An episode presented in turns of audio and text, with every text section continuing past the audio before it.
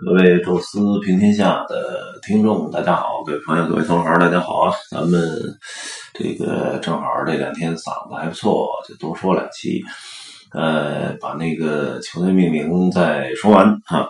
呃，昨天呢提了一句英超啊，毕竟那个英超是大家看的比较多的一个联赛吧。那现在转播也比较多啊，这个著名的球员很多都都跑英超淘金去了。啊，当然，咱跑中超淘金也不少啊。对吧？英超呢，就是大家关注度高一点啊，然后对那些球队多多少少都有点熟悉。那咱今天呢，稍微说两个，就是不是特别有名的联赛。呃，因为欧洲一般都叫四大联赛啊，就是这个英超啊、德甲，然后意甲跟西甲，就是西班牙。呃，有说五大联赛，但是五大联赛这第五个就特别呃没谱，有的说呢是法甲，有的说呢是就是荷甲，哎，那法甲呢实际上现在有点像中超啊，就是巴黎圣日耳曼有有钱啊，然后有有占着一定的地理优势吧，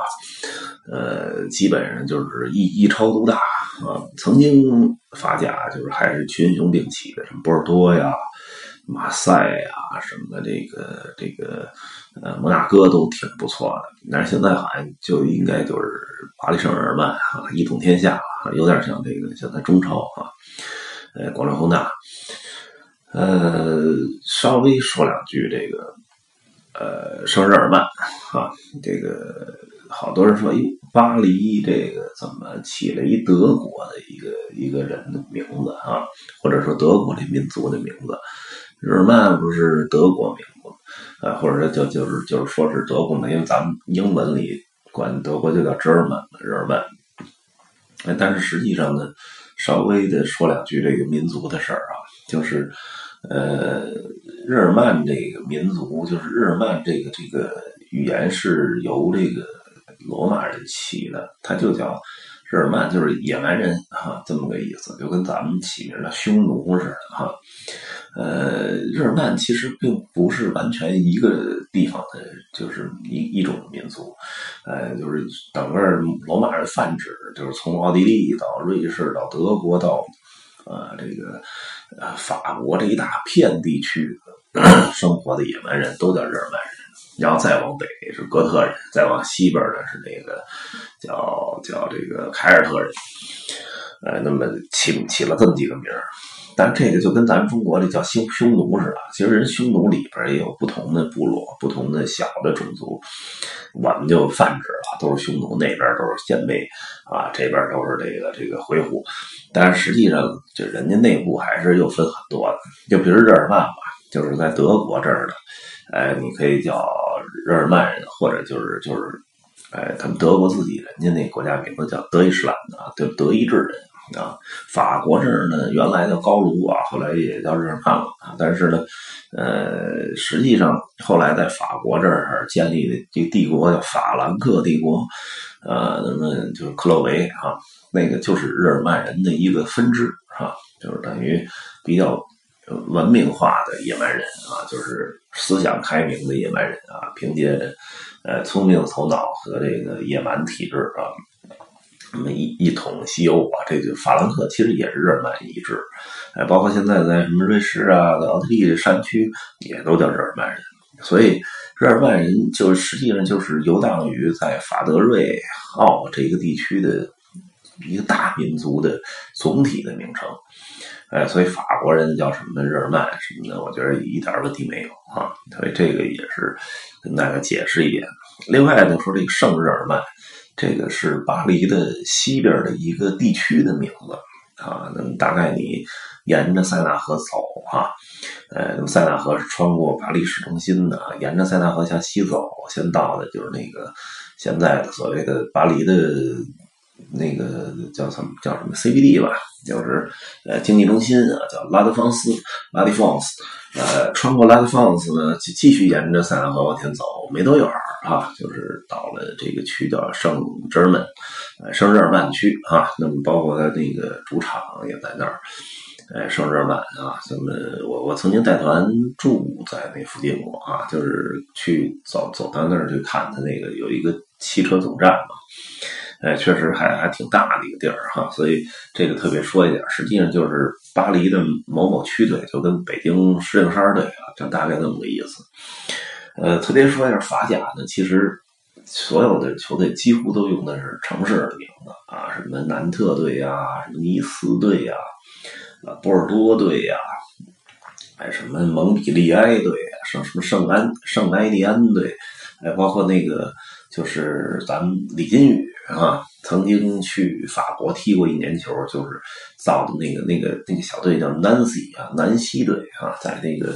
呃跟德国很近的一个一个城市啊，叫 Nancy。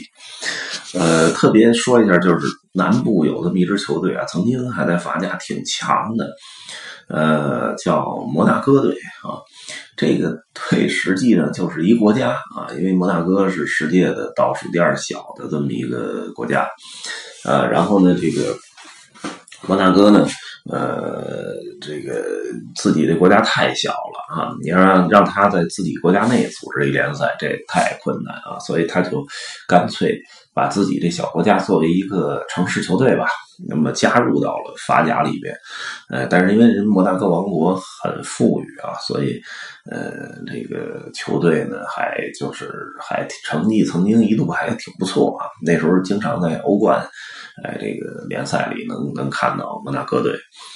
呃，然后咱们法甲呢就说到这儿啊，那么稍微说两句这个。叫荷甲，荷兰。因为说到五大联赛，一个大家想到的可能是荷甲，还有呃，还一个想到的就是法甲。还有一个争议就是大家说，哎，法甲其实真正牛的球队就圣日耳曼、摩纳哥，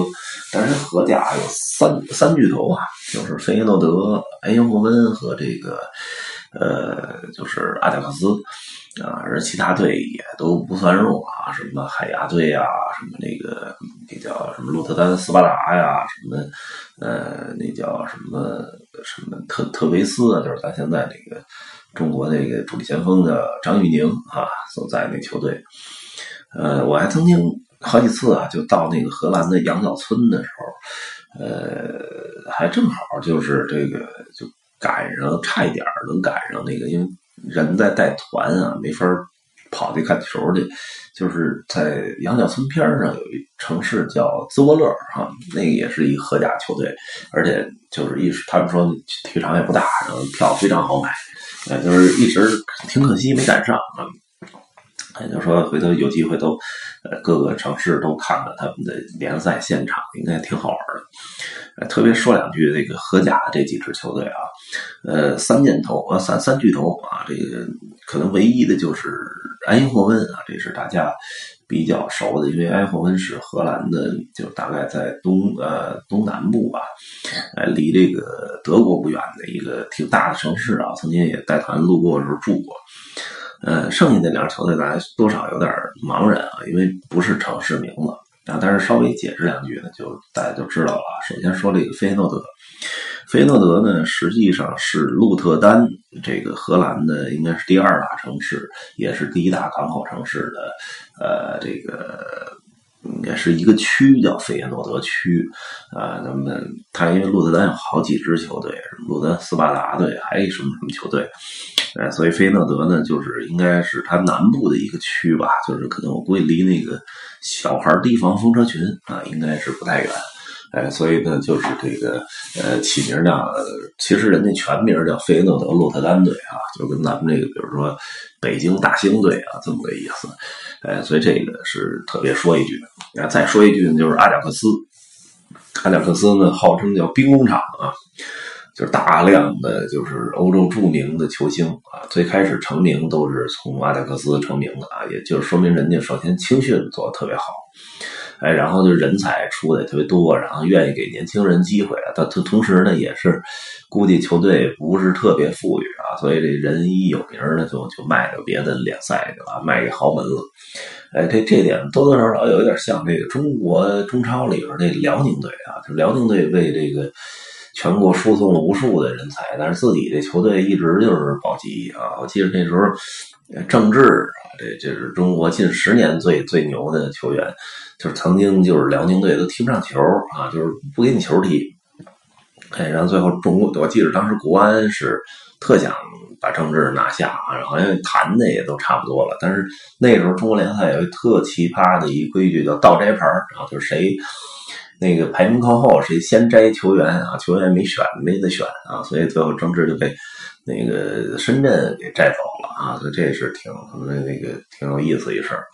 再有一个就是现在中国国安那张成栋啊，我看他那资料，据说以前也是辽宁队，然后 也是踢不上球。就踢不上球的球员，一到别的球队踢主力啊，甚至进国家队都没问题啊。所以不知道辽宁队这怎么琢磨的。稍微最后说两句，这个阿贾克斯啊，这阿贾克斯呢，实际上是人家全称叫阿姆斯特丹阿贾克斯队啊，就是是来自于荷兰最大城市的阿姆斯特丹的。然后呢，阿贾克斯这个名儿，包括他那个队队徽上那个 logo 啊，那个是一个希腊的一个英雄啊，就是在特洛伊之战最牛的两个人，一个叫赫克托尔啊，一个叫呃这个这个。叫阿喀琉斯，阿喀琉斯，然后可能赫克多尔这这一波就是特洛伊这城里呢，还有一个叫 Paris 啊，就是这个小王子，呃，然后这边呢打仗呢，除了阿喀琉斯特别能打，还有一个智慧大王啊，叫奥德修斯，然后另外呢还有一个叫阿贾克斯啊，或者应该当时希腊人应该叫。埃亚斯啊，这么一个埃亚斯啊，这么一个名儿。呃，这个人呢，也在特洛伊的史诗里边，呃，戏份比较重啊。至少至少，我觉得是应该第三到第四男配角吧。是，据说是仅次于乌力直啊，仅次于阿嘎留斯的，呃，这么一个这个这个希腊军队的英雄。